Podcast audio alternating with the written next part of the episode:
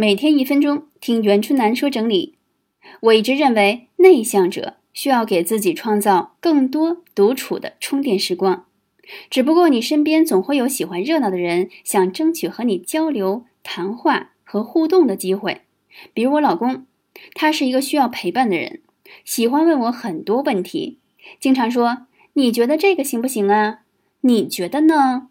如果你实在不想说话，保持了沉默，他还会追问：“问你呢？你说呀。”每次我都会给他一个无奈的表情。有时候我就是想静静。能不能不让我说话呀？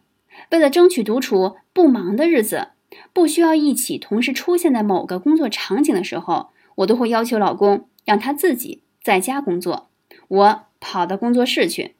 一个人的时候，读书、写作、喝茶，哪怕睡个午觉，精力马上充分恢复。